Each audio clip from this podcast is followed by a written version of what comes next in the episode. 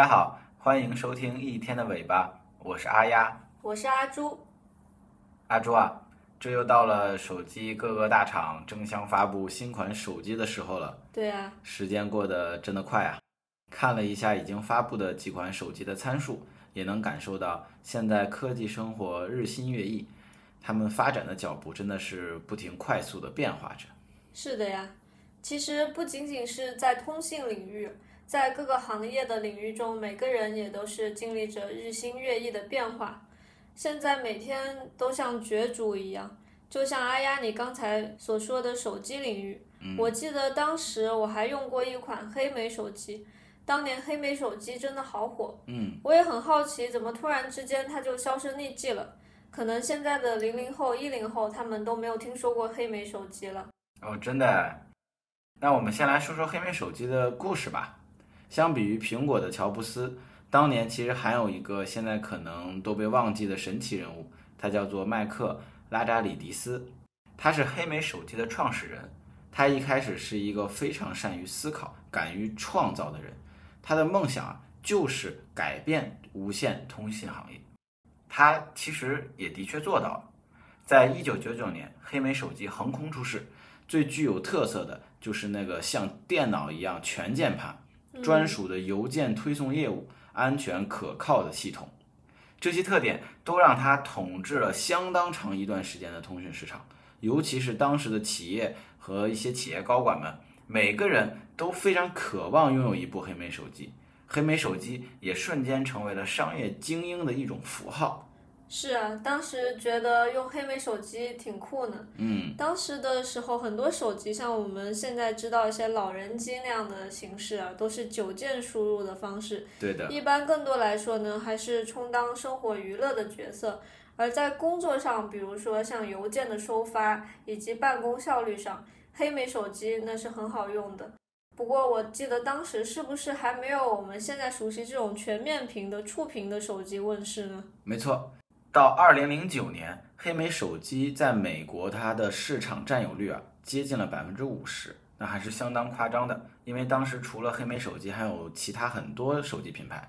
到了二零一四年，只有短短的五年时间啊，黑莓手机的市场份额就疯狂的暴跌到了只有百分之一了。哦，这里边的关键时间点其实就是在二零零七年的时候。这一年，一个叫做史蒂夫·乔布斯的人推出了第一款 iPhone 手机。那我们当然都很熟悉苹果手机了。一开始呢，他就取消了几乎所有的键盘按键，配上了一块全触屏的屏幕。而这个时候，拉扎里迪斯认为，这其实对他并没有造成任何威胁。他认为，并不是所有人都能适应在一块玻璃上打字。嗯。紧接着呀，到了二零零八年的时候，出现了从二 G 转三 G 的一个变化。那么更多的信息呢，其实从仅仅的二 G 的文字转变成了三 G 的，可能是图像也好，或者是图标也好。那么互联网和手机就会碰撞出了更多的火花。是的。二零零八年正好也是安卓和苹果开始开放与上架应用程序的时间窗口，在那个时候，相当于是就逐渐步入了一个移动互联网的时代了。嗯，没错的，没错的。直到这个时候啊，拉扎里迪斯啊，他自己还在坚信人们需要的是一部收发邮件、接打电话的手机，而不是一台装满了家庭娱乐应用程序的手机。就像我们现在手机里有很多种应用程序，微信呀、抖音呀等等。嗯，那么随后的二零一零年，阿扎里迪斯呢，他又放弃了即时通讯业务。即时通讯业务呢，这里就是我们现在所熟知的像微信这种。嗯，那么当时在美国的即时通讯业务叫做 WhatsApp 这个应用，在他的眼里呢，仿佛黑莓手机呢已经被打上了生产力工具的烙印，而这个烙印呢是神圣不可侵犯的。嗯，这个烙印呢，也恰恰是拉扎里迪斯的自我身份的象征。如果重新推倒或者打开这个枷锁，它也是对自己身份认同的更改。其实人们似乎并不像我们自己认为的那样擅长重新审视和重新出发，同时也缺乏重新思考的工具。自己到底喜欢什么，适合什么，想要从工作中获得什么，我们其实很多时候是并不明确的。往往我们沿着看似正确的方向，却达到了错误的目的地。我们今天呢，就来聊一聊突破自己思维的牢笼，重新出发，重新思考。嗯，就是像惯性一样啊，其实，在我们的生活中，很多时候也是。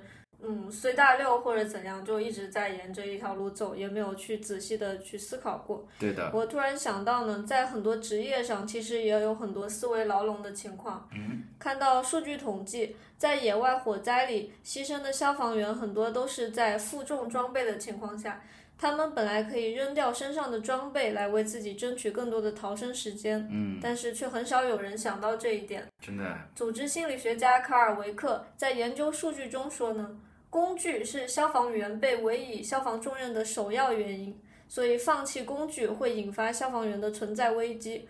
那没有了工具，消防员就会瞬间对自我产生“我是谁，到底应该怎么做”的一些自我的疑问。嗯，还有很多登山爱好者，我们也都知道，特别像是在最高峰的攀登是非常危险的，而往往很多遇难者呢，他们都是在不应该坚持的地方上要坚持到底。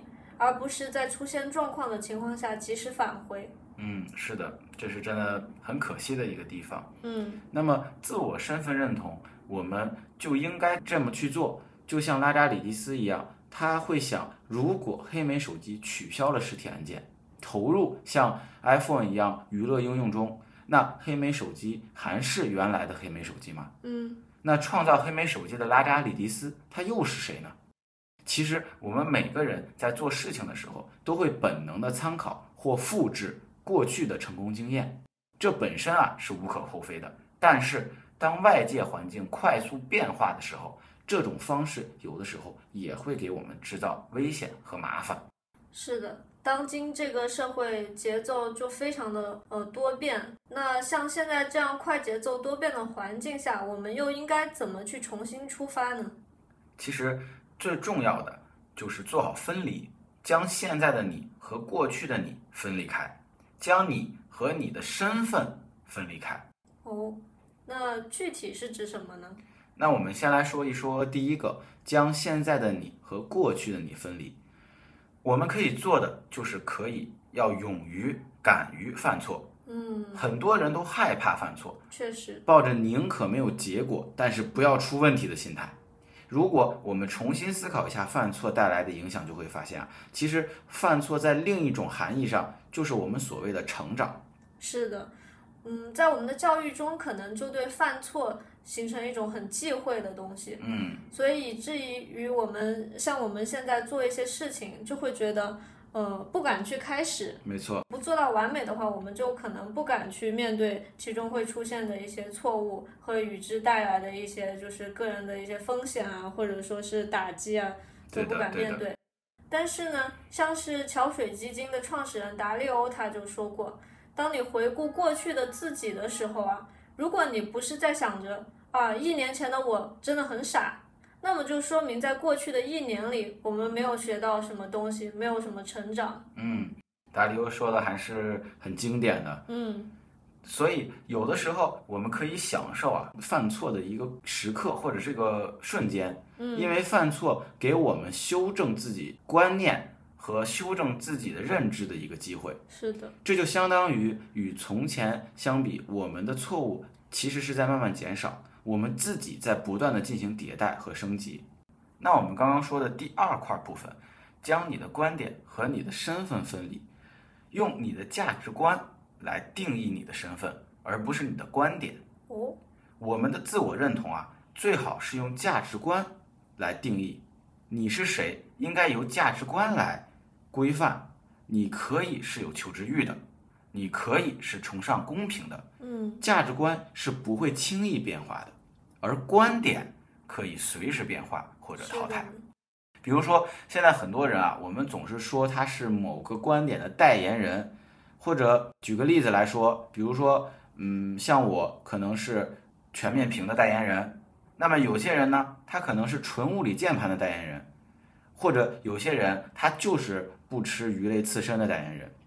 如果把不稳定的观点和自我价值绑定，那相应的自我也就是不稳定的，也就不利于重新启程或者是重新思考。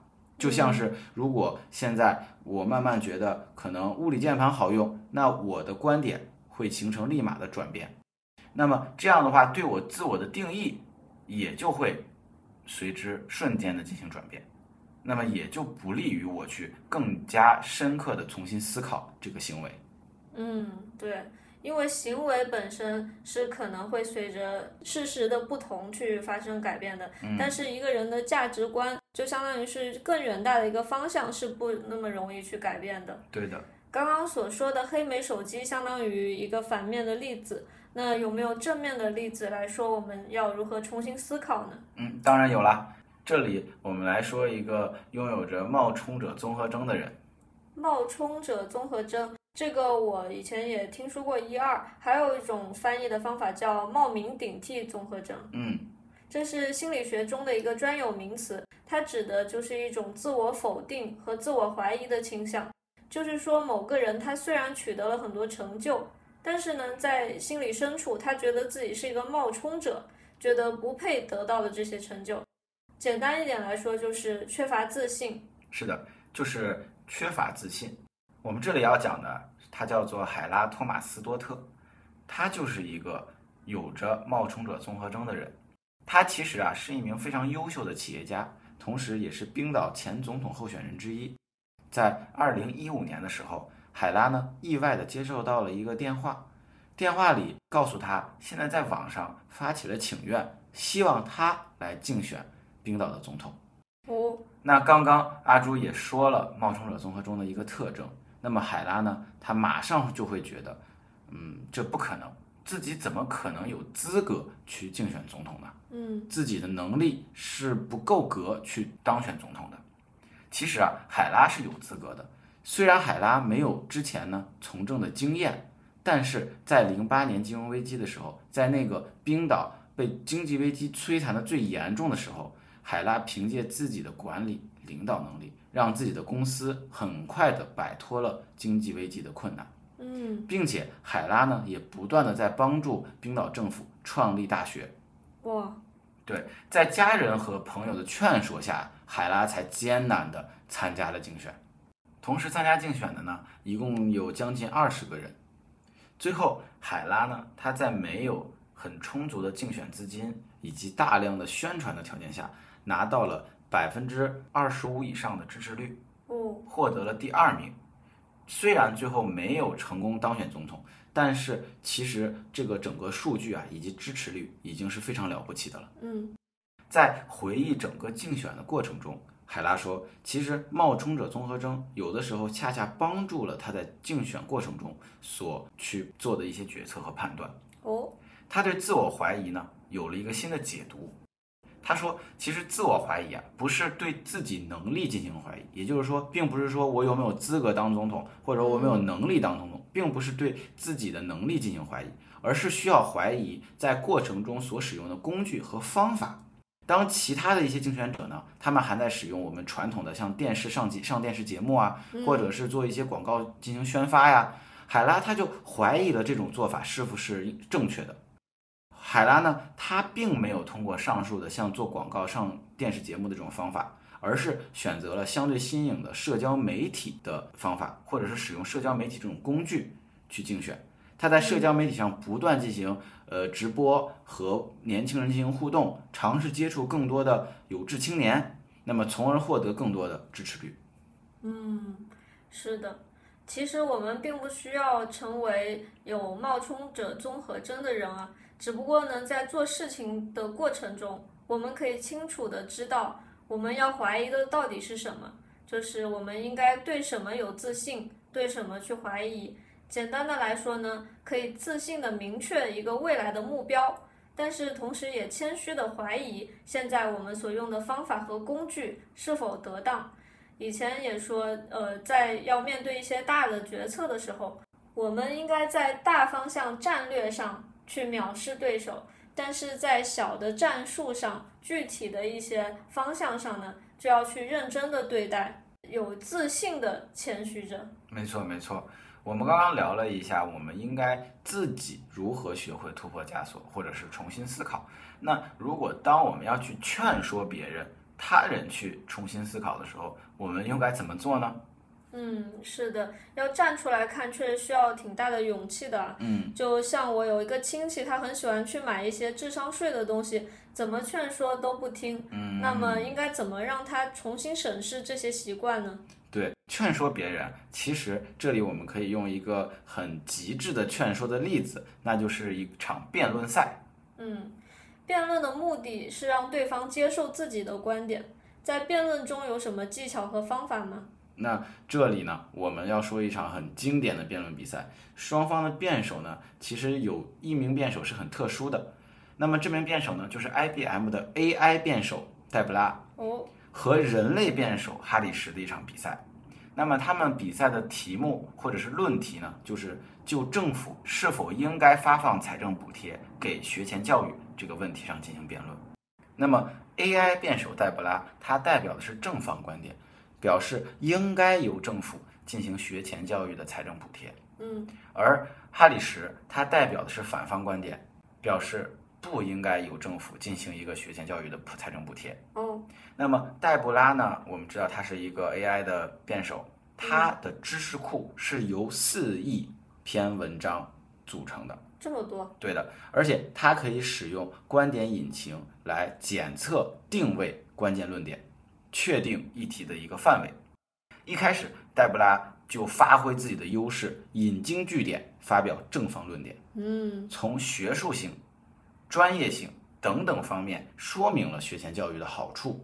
面对黛布拉强有力的论证，哈里什并没有着急地表述自己的观点，而是重申了两个人在学前教育好处上的一致看法。嗯，肯定了戴布拉所引用的研究的有效性，并表示啊，我认为我们的分歧远没有看上去那么大。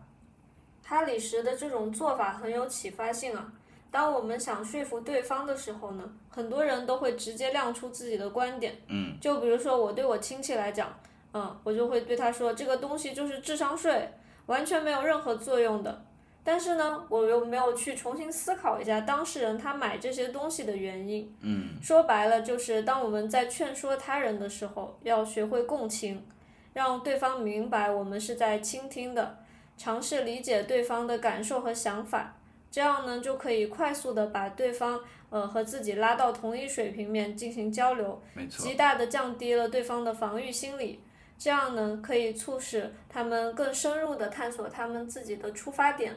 便是重新思考的开端。没错没错，阿朱解读的是非常精准的。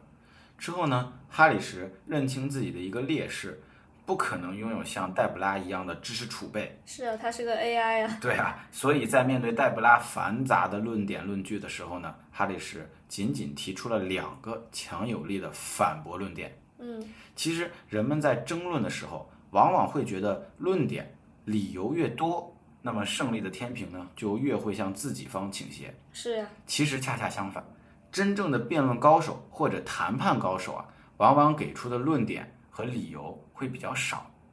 心理学家认为，单个论点更像是一种对话，而论点、论据或者是理由在爆发性式的输出的时候呢，它更像是一种攻击，就像咄咄逼人的时候。没错，让人们产生抵触的一个情绪。我们也可以看看，我们生活中啊，其实很多吵架之前都会出现论点或者是理由疯狂输出的情况。嗯，对于哈里什，如果观点太多，反而会稀释每个观点的力量；观点太多，也反而不太好解释。每个观点不可能都同样重要，并且每个观点都不可能牢固可靠。那对方啊，如果找到我们观点的一个弱点，或者是一个突破口，那么它其实可以推翻我们整个观点。嗯，的确，在劝说别人重新思考的时候，也可以多以问句的形式来进行提问，这样从潜意识方面呢，可以让对方自主思考。其实辩论也好，劝说也好，都要控制好步调一致。如果一方过于激动，另一方很容易就会产生抗拒。只有两个人在同一高度。不断的共情，才能最容易的做到步调一致。是的，其实我们今天主要就是向大家阐述了一下重新启程、重新思考的一个方法。那么第一个部分呢，主要介绍了我们应该怎样去呃认知我们自己的一个重新思考。那么第二个部分呢，主要是跟大家讲述了一下如何让其他人或者他人，我们所关心的人去打开自己思维的牢笼，去重新突破。嗯，希望今天的内容能给大家一些启发。这就是今天想和大家聊的内容。感谢收听一天的尾巴。如果你喜欢我们的节目，欢迎点赞、收藏和转发。有任何意见或建议，欢迎在评论区留言讨论。你可以在苹果播客、小宇宙、喜马拉雅、网易云音乐等平台搜索到我们的节目《一天的尾巴》，我们希望在一天的尾巴上可以和你一起聊天。轻松思考。